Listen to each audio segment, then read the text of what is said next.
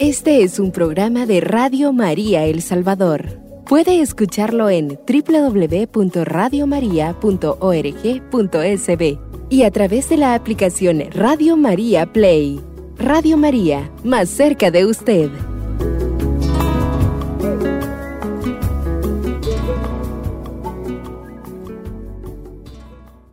Bienvenidos nuevamente a un programa más, Misión Permanente. Vamos a tocar en este día el tema María, Madre de Dios. Ese tema vamos a ver, pero primero vamos a ponerlos en las manos del Señor. Y vamos a decir en el nombre del Padre, del Hijo y del Espíritu Santo. Amén. Amadísimo Señor, a esta hora del día que tú nos convocas, Jesús, para hablar de ti, para poder estar más unidos a ti. La oración, Señor, que los inserta en tu misterio, en tu amor y en tu bondad. Gracias, Señor, por este día. Gracias, Señor, por permitir que Radio María difunda este anuncio del Evangelio más allá de las fronteras. Queremos pedirte, Señor, por los que sufren en los hospitales y en las cárceles, te pedimos por aquellos que en este momento están pasando situaciones difíciles en su vida, en sus enfermedades. Te pedimos, Jesús, por los misioneros, por nuestras misiones parroquiales, vicariales y diocesanas. Todo esto te lo pedimos a ti que vives y reinas por los siglos de los siglos. Amén. En el nombre del Padre, del Hijo y del Espíritu Santo. Amén.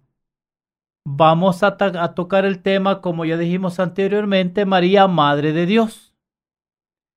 Antes de, de expresar, de transmitir, de explicar la parte doctrinal, o sea, esto se le llama Mariología, cuando se habla de la doctrina de la Santísima Virgen María, se le llama Mariología.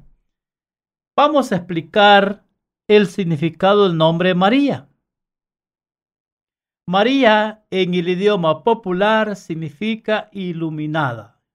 Qué hermoso lo que lo dice el padre Lesser Saleman en su libro Catecismo Mariano en la página número 5. Lo repito, María en el idioma popular significa iluminadora. En el idioma arameo, María significa señora o princesa. En el idioma científico de María, en el idioma hebreo es hermosa. En el idioma egipcio, que fue el primero en usar este nombre, fundamentado en, Éxodo 15:20, María significa la preferida de Yahvé Dios. Por tanto, en Egipto, Mar o Mir significa la preferida entre las hijas. Cuando nosotros explicamos al tomando como fuente lo que escribe el padre Lesser Saleman en su libro El Catecismo Mariano en la página número 5, la palabra Mar o Mir, o sea, María o Miriam, significa la preferida entre las hijas. Vamos a, a repetirlo de forma literal para aquellos que van haciendo sus apuntes. María en el idioma popular significa la iluminadora en el idioma arameo significa señora o princesa. El significado científico de María en el idioma hebreo es hermosa. En el idioma egipcio, que fue el primero en usar este nombre, Éxodo 15:20, María significa la preferida de Yahvé Dios. Por tanto, en Egipto, Mir, o más bien en Egipto, Mar, o sea, María, o Mir, Miriam, significa la preferida entre las hijas. Este nombre de María, pues como lo hemos escuchado, bueno, de hecho quiero felicitar a que, que se llaman María. Qué hermoso el significado de su nombre, María o Miriam. Entre todos los términos, a mí me parece muy bien desde mi punto de vista el que dice que en el idioma egipcio la preferida de Yahvé Dios, la elegida, la predestinada, la que Dios eligió desde antes de los siglos. Alguien me decía, mire, casi no habla de María en el programa Misión Permanente. Pues ahora vamos a, estamos tocando este tema. María, Madre de Dios. Pero ahora los metemos a la parte doctrinal, a la parte doctrinal de la del tema de la Santísima Virgen María. María verdaderamente es Madre de Dios. Pregunta, ¿cómo puede ser María la Madre de Dios si Dios ya existía desde que ella naciera? Este es algo que nosotros nos saben preguntar y más que preguntar con cierto, con cierta, cierto prejuicio, los hermanos no católicos sobre por qué nosotros le decimos Madre de Dios si Dios existía desde los siglos, Dios es eterno y universal. Ahora viene una respuesta que no tiene tan, no tanto, no tanto tiene fuente en la apologética, sino en la doctrina propia del magisterio. En el diccionario encontramos que madre es la mujer que engendra. Se dice que es madre del que ella engendró. Si aceptamos que María es madre de Jesús y que Él es Dios, entonces María es madre de Dios. Ahora no tenemos que confundir, no tenemos que confundir entre el tiempo y la eternidad. María obviamente no fue la madre del Hijo eternamente. Ella comienza a ser la madre de, de Dios cuando el Hijo eterno quiso entrar en el tiempo, hacerse hombre como nosotros. O sea, lo voy a explicar. María es la madre del Dios que se hace presente en el Hijo, que nació, que dio a luz, que estuvo en su vientre. Ahora, una cosa es que, digamos, María es la madre del eterno Dios, a que, la, a que María es la madre del Hijo de Dios. Pero como teológicamente el Hijo es verdadero Dios es verdadero hombre, verdadero hombre porque lo tuvo con dolores de parto, verdadero hombre porque fue concebido en su vientre purísimo, pero es verdadero Dios, por tanto, al ser la madre del verdadero hombre, es automáticamente la madre del verdadero Dios. Y por eso es que nosotros decimos María, Madre de Dios, es una una solemnidad, es un dogma que celebramos todos los años primero de enero, celebramos a María, Madre de Dios, primero de enero. Hay algo, otros dogmas, ¿verdad? Como el 8 de diciembre, a la fiesta de la Inmaculada Concepción de María, pero María, Madre de Dios, todos los años, primero de enero. Lo vamos a repetir. ¿Cómo puede ser madre la madre de Dios y Dios ya existía entre, ya existía antes de que ella naciera. Pues sabemos y creemos auténticamente que María engendró a Jesús, el hombre enviado por el Padre, el Hijo del Padre. El Hijo, en la Biblia escuchamos el término el Hijo del Hombre el Hijo de Dios. Por tanto, si tuvo a su Hijo, y aquí hay algo que, que como que es asunto de, de, de interpretación doctrinal y de fe, es lo que nosotros creemos como Iglesia Católica, que María tuvo en el vientre purísimo a Jesucristo, su Hijo. Un hijo que está nueve meses. Pero un hijo que siendo hombre verdadero no deja de ser auténtico Dios. Por tanto, obvio y naturalmente, María se convierte en la Madre de Dios. Y por eso es que nosotros decimos Santa María, Madre de Dios. María la gran misionera por excelencia. Cuando María recibe la locución angélica, ¿qué hace María Santísima? Se va a poner en camino con actitud sinodal, con actitud misionera. María Santísima se va donde su prima Isabel a hacer vida la misión. Lo que se le va a llamar en la misionología la misión advita, hacer vida la misión. Se va a aquel lugar donde está su prima, Isabel. Isabel llena del Espíritu Santo, cuando llega María a su casa, dice, ¿cómo he merecido yo que venga a mí la madre de mi Señor? Qué hermoso.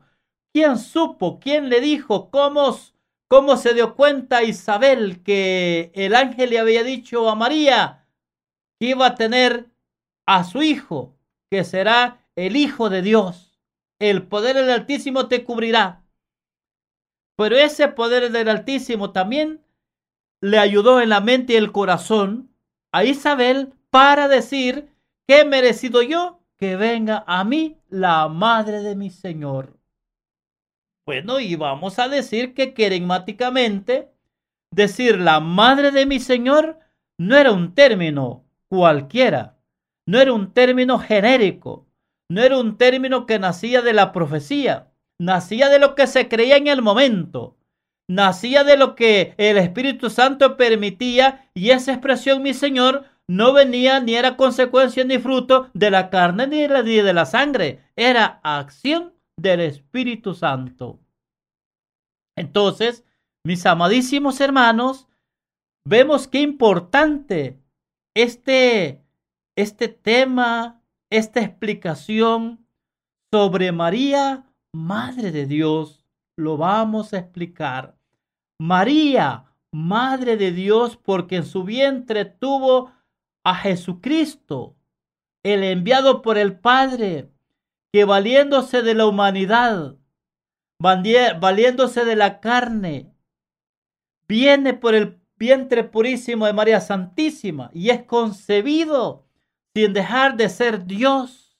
A esto se le va a llamar la unión hipostática, la unión de las dos naturalezas, la unión de las dos naturalezas la naturaleza humana, verdadero hombre, verdadero hijo, verdadero humano, que pasa por el vientre purísimo, verdadero hombre y también verdadero Dios. A esto se le llama unión hipostática. Podemos buscar en los diccionarios qué significa unión hipostática, la unión de las dos naturalezas de Jesús por tanto, María tenía en su vientre a un hijo que era el Hijo de Dios. Se estaba concibiendo y desarrollando como todo bebecito, como toda criaturita en el vientre de una mamá. Pero ese niñito, esa criaturita, era verdaderamente Dios.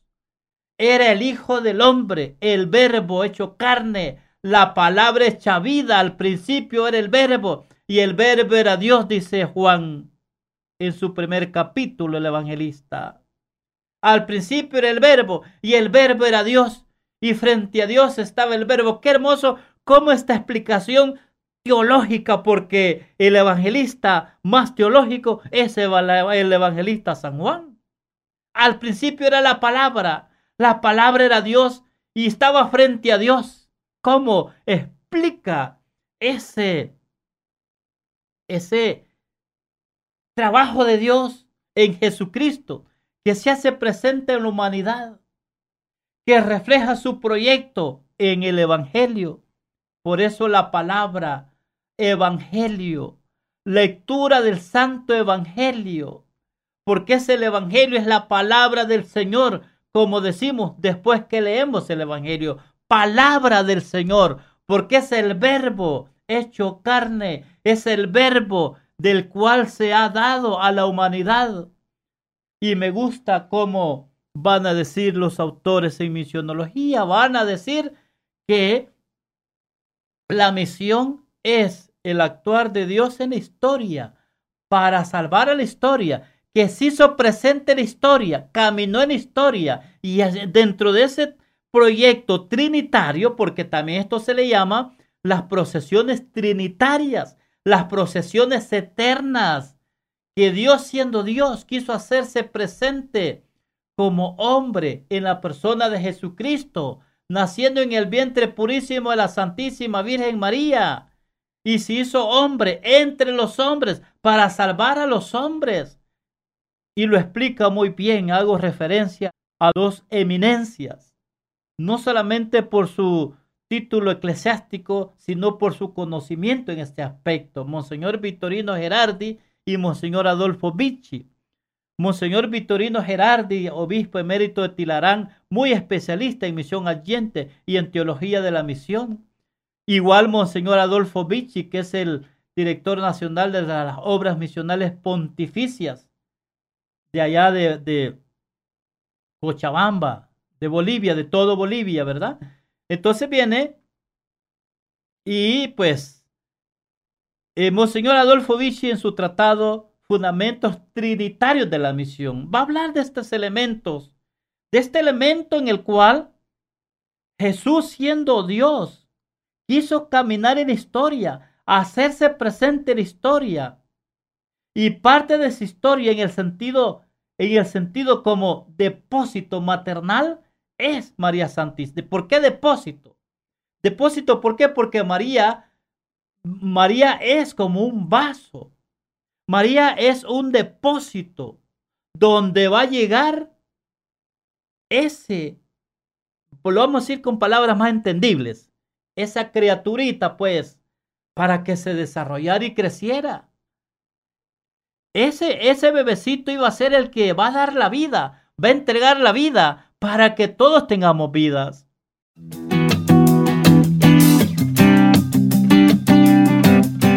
Radio María El Salvador, el podcast, cada vez más cerca de ti.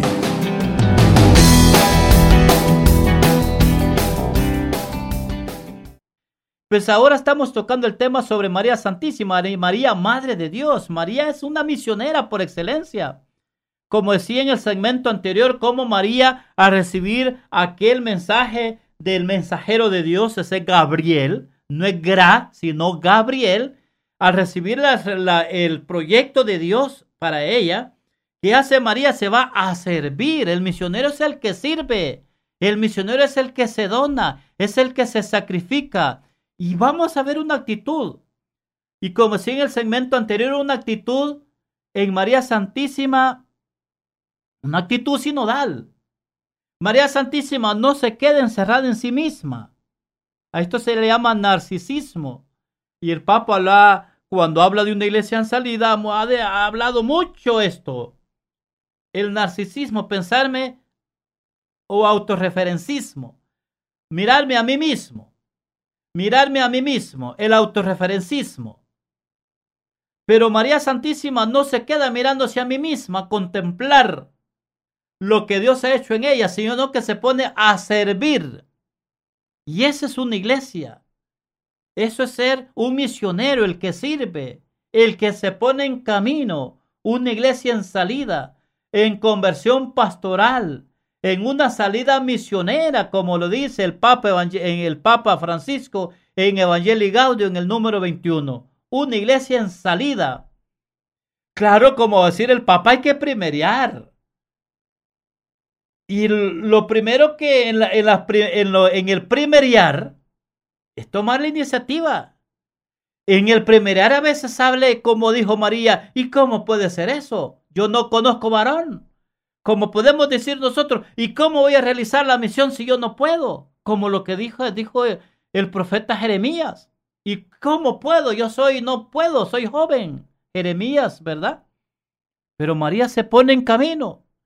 Aquella mujer que iba a visitar que era su prima y cómo sabía quién le dijo, quién le comunicó que el saludo que va a decir, eh, ¿cómo he merecido yo que venga a mí la madre de mi Señor?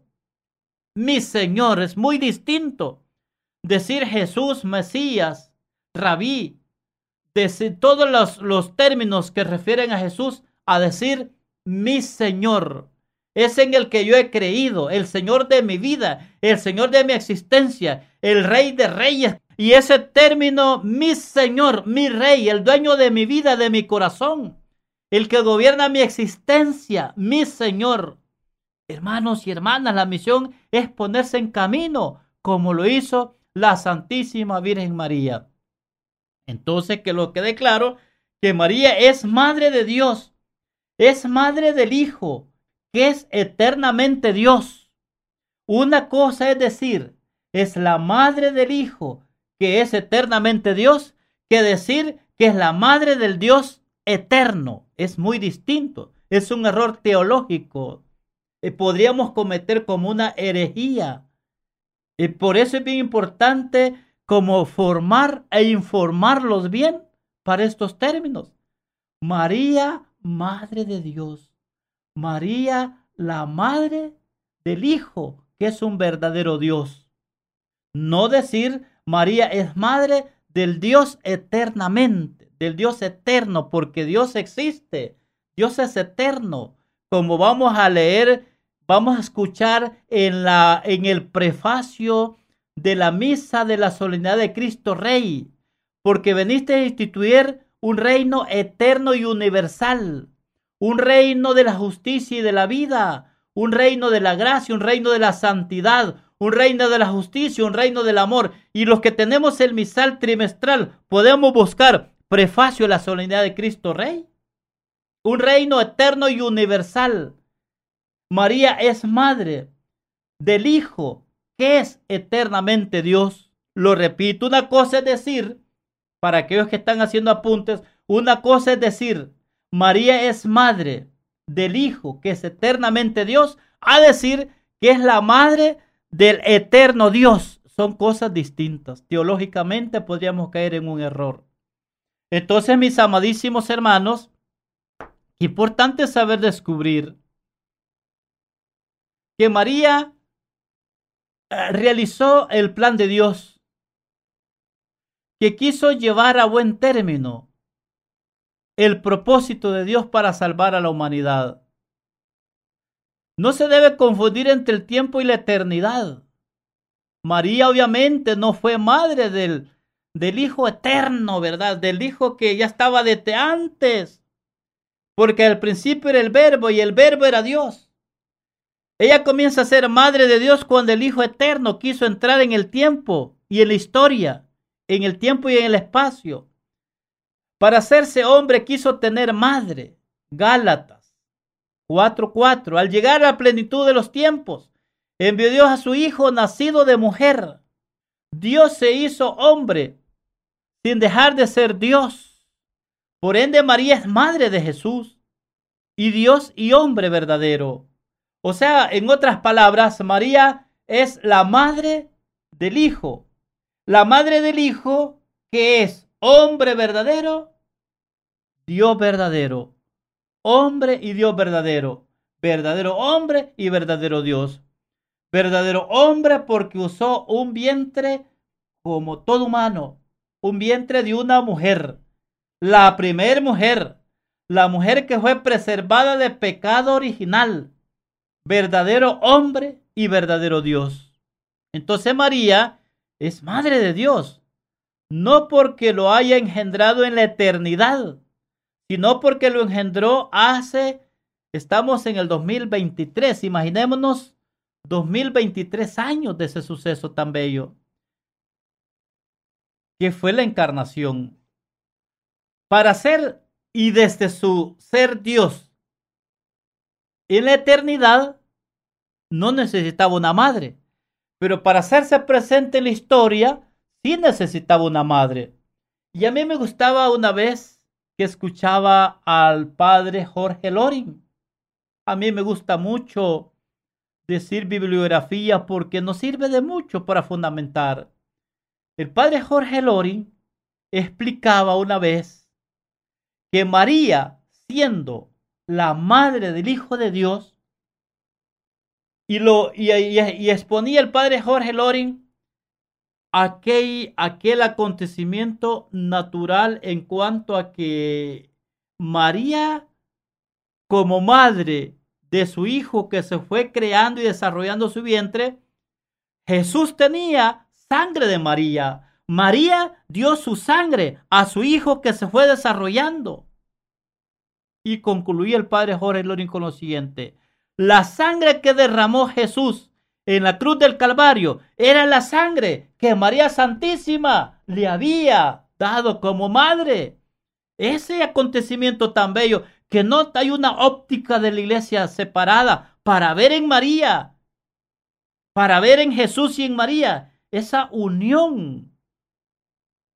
Incluso el padre Jorge Lori, eh, que fue un sacerdote jesuita, Dios en gloria lo tenga, que era tan investigador, tan antropológico, tantas cosas desde la ciencia, la fe y la razón que exponía el padre Jorge, Jorge Lori, hasta explicaba los tipos de sangre que la sangre de Jesús era la sangre de María y que la sangre que Jesús derramó en la cruz del Calvario era la sangre que le dio María, diciéndolo en palabras sencillas y entendibles, ¿verdad? Yo no soy teólogo, no soy conocedor, soy una persona que transmito lo que está a mi alcance y lo que logro entender. Pero sí, desde mi pobreza, desde mi ignorancia, transmito lo que escucho, transmito lo que leo, transmito lo que investigo y me gusta cómo el padre Jorge Loring exponía que Jesús derramó en la cruz del Calvario la sangre que María Santísima le había dado, por decirlo así, en palabras más entendibles y más claras. Cuando la Virgen María visitó a su prima Isabel, está movida por el Espíritu Santo, le llamó la madre de mi Señor. El Señor a quien se refiere no puede ser otro sino Dios. En el Evangelio de San Lucas 1, 39, 45, la verdad de que María es Madre de Dios es parte de la fe de todos los cristianos. Fue proclamada dogmáticamente en el concilio de Éfeso en el año 431. Es el primer dogma mariano en cuanto expuesto en un concilio. Pues sabemos nosotros que creer en María viéndolo desde la perspectiva de la misión, es creer en que María fue discípula misionera, fue la primera misionera, fue la que dio a luz al misionero del Padre, al gran misionero. Pero María abre ese camino. María con su sí, con su fiat. María abre el horizonte a la salvación de la humanidad, trayendo a Jesús. Es lo que el misionero hace. Trae el horizonte mediante el querigma para traer a Jesús, para que llegue Jesús al corazón del reino de Dios. Cuando digan el reino de Dios está aquí o está allá, no vayan, porque el reino de Dios está entre ustedes. No se hablaba de un reino de Dios allá, el otro mundo, el cielo prometido. Para llegar al cielo prometido hay que construir el reino, diciéndolo querigmáticamente, diciéndolo soteriológicamente. La soteriología, algunos han escuchado, la soteriología es la ciencia que estudia la acción salvífica de Jesús. Entonces, el reino de Dios no tanto está aquí o está allá, y no está en el corazón, llega al corazón. Y eso es lo que hizo María. Eso es lo que se hace desde el querigma, abrir el horizonte para que llegue la salvación al corazón. Llegue, el, como dice Jesús a Saqueo, hoy ha llegado la salvación a esta casa. Entonces, qué bello descubrir este papel misionero en María Santísima. La verdad es que María es madre de Dios es parte de la fe de todos los cristianos. Fue, fue proclamada dogmáticamente. Un dogma es una verdad de fe, el cual es expuesta solemne en una, en una ceremonia solemne, el cual todos los cristianos estamos en obligación cristiana creerla, promoverla, difundirla, defenderla, tenemos que ser celosos a la fe de la iglesia. María es parte de nuestra fe. María es parte de la iglesia. Y los dogmas, los dogmas los cuales nosotros creemos auténticamente que cuando el Papa y aquellas personas encargadas para este oficio, y sobre todo el Papa que proclama una verdad de fe, la proclama por autoridad y por fe estamos obligadas a creer, obligados a creerlos. El dogma de María, Madre de Dios, contiene dos verdades. María es verdaderamente madre. Esto significa que ella contribuyó en toda la formación de la naturaleza humana de Jesucristo. Y aquí es donde decía el padre Jorge Loring, María es verdaderamente madre. Eso significa que ella contribuyó en toda la formación de la naturaleza humana. Toda carne de su carne, sangre de su sangre. Y esa carne y esa sangre fue llevada a la cruz del Calvario. Derramar esa sangre.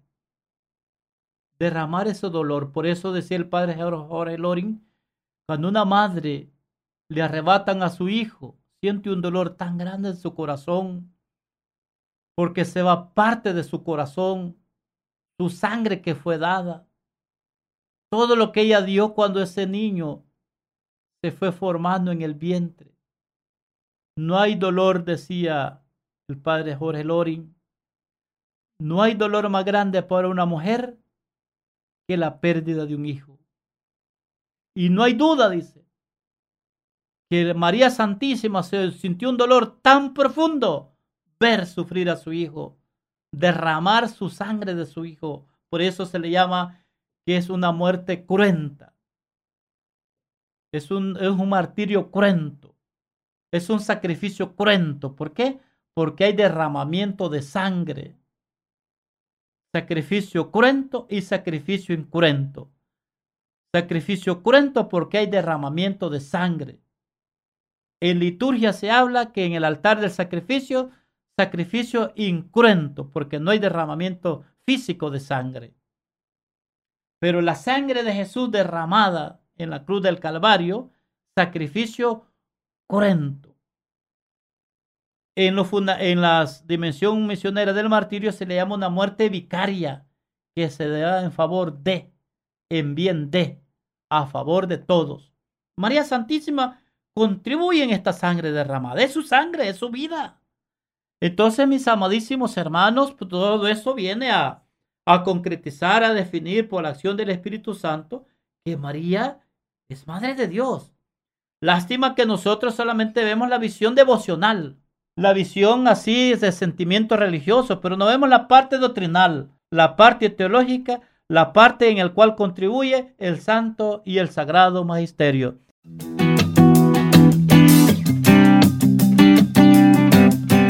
Radio María El Salvador, el podcast cada vez más cerca de ti.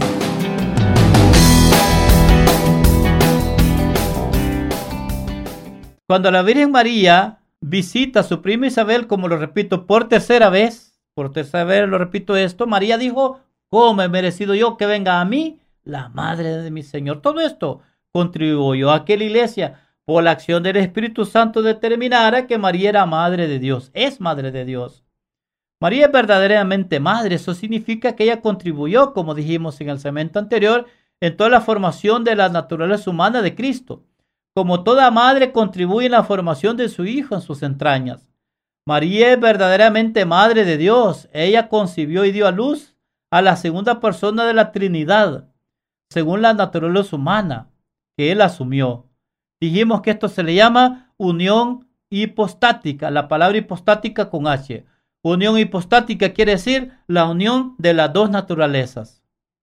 El origen divino de Cristo no le proviene de María, pero al ser Cristo una persona de naturaleza divina y humana, María es por tanto madre del hombre, como madre del Dios verdadero. Miren qué hermoso esto.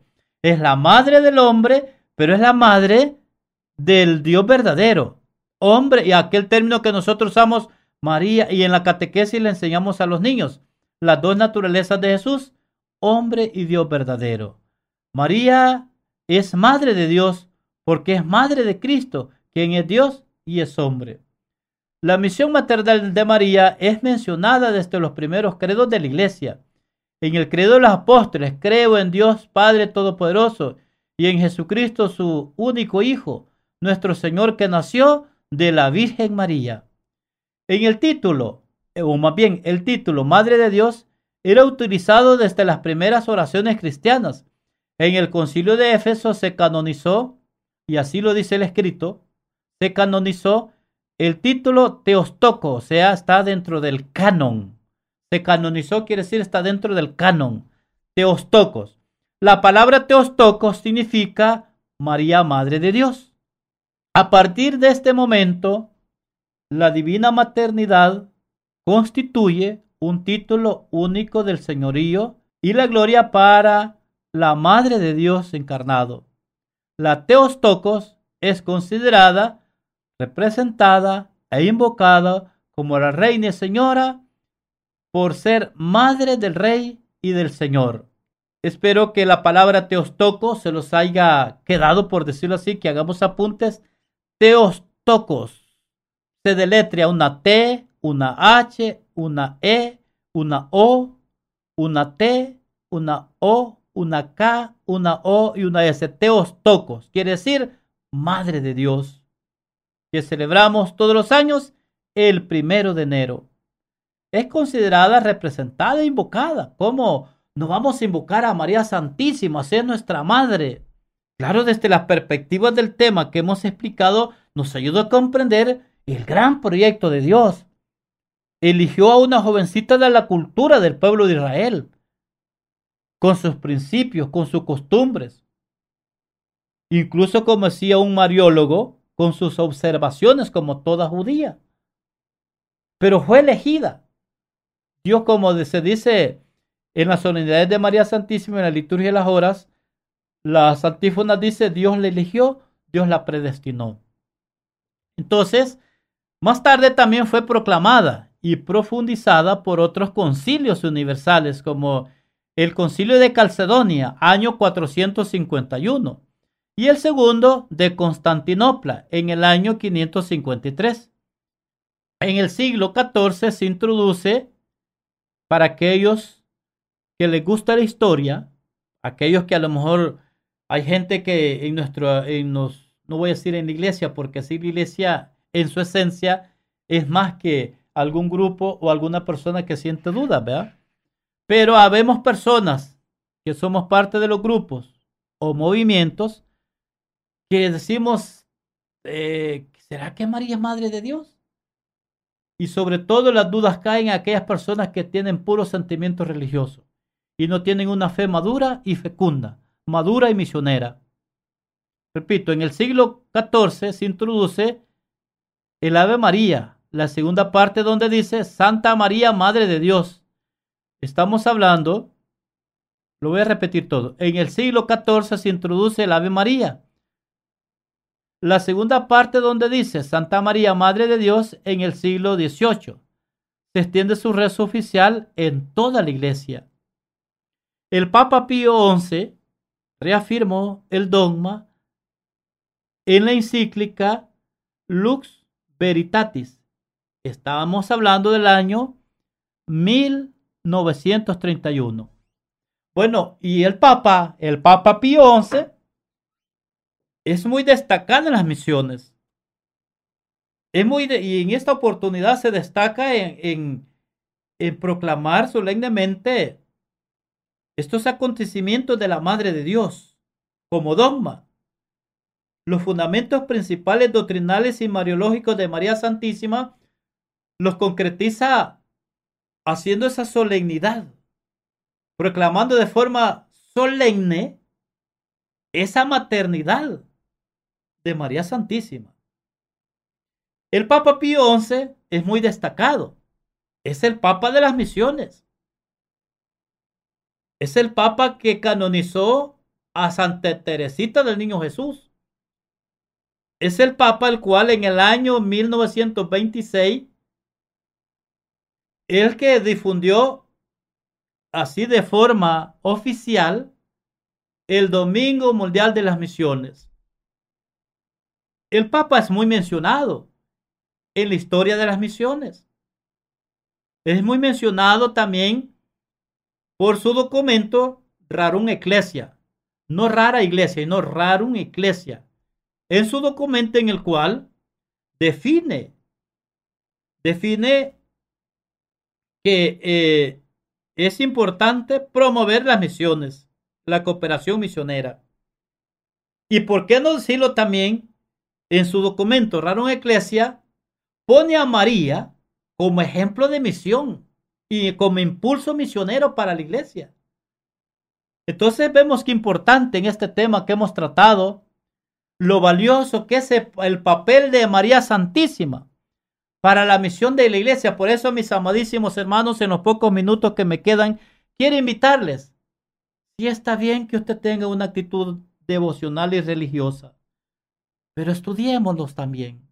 Estudiemos también. Porque a veces los pequeños detalles que yo no, no profundizo desde una fe madura y fecunda y misionera, a mí a veces me van a quedar dudas. Pero cuando yo investigo, por ejemplo, María, Madre de Dios, ese término, ahora eh, lo hemos explicado. María, Madre de Dios. Entonces, que con este tema los quede claro, mis amadísimos hermanos, los quede claro que María es madre por el Hijo, por decirlo en palabras más claras, por el Hijo que se encarnó en su vientre purísimo, por el Hijo que era verdadero hombre y verdadero Dios. No tanto María es la madre del Dios que eternamente existía, sino es la madre del Hijo, que el Hijo es verdadero hombre, porque lo tuvo por su vientre, pero también es verdadero Dios. Y por eso decimos aquella, aquella expresión que parte de nuestra fe, Santa María, Madre de Dios. Ahora, ¿por qué lo voy a decir? Porque así lo creo, porque así lo enseñó la iglesia, porque así lo proclamó dogmáticamente la iglesia como madre, maestra y educadora. Qué importante y qué valioso, mis amadísimos hermanos. La fe de nuestra iglesia, la fe que celebramos, la fe que domingo a domingo nosotros, pues con la manita levantada decimos, después de terminar el credo, esta es la fe que profesamos en Cristo nuestro Señor. Y esta devoción de María Santísima, el creer en María Santísima, que ha hecho un papel muy importante en la iglesia.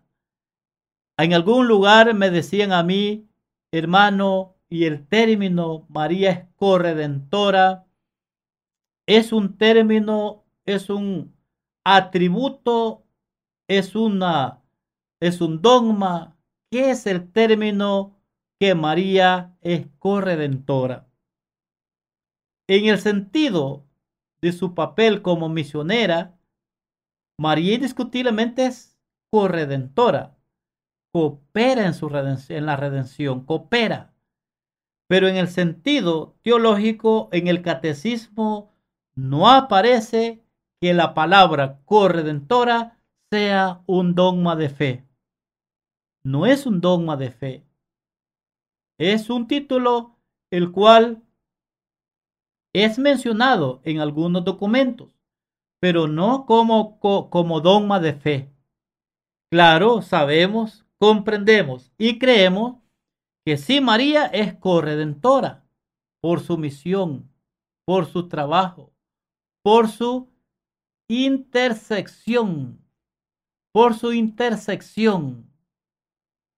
Bueno, y nosotros vemos cómo María acepta el reto acepta el reto su sí, su sí, eh, en el cual a veces el sí que doy lo ha antecedido algo como por decir en María, ¿y cómo puede ser eso?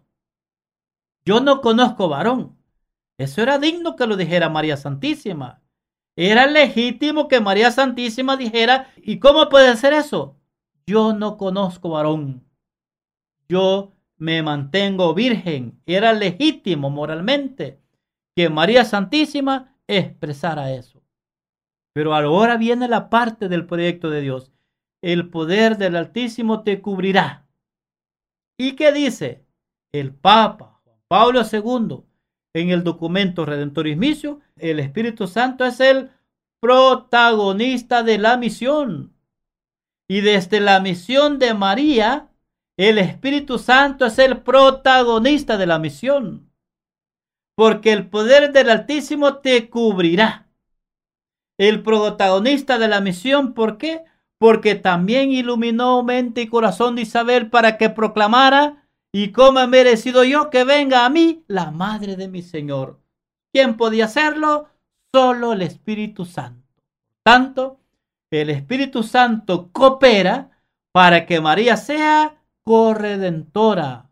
El Espíritu Santo que pone protagonismo en la mente y en los corazones, claro, un protagonismo positivo, evangelizador y carismático, porque a veces en la vida social, incluso en los grupos, en la pastoral ordinaria, hay un protagonismo inadecuado. Pero el protagonismo que da el Espíritu Santo parte de los dones y los carismas, parte de la inteligencia y la voluntad, parte de la comunión íntima con Dios. Porque eso es la espiritualidad misionera, la íntima comunión con Dios. ¿Y quién permite que seamos insertados en el misterio de Dios por Jesucristo, muerto y resucitado. ¿Quién permite eso?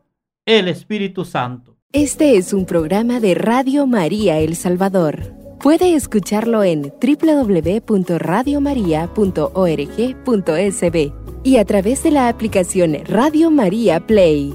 Radio María, más cerca de usted.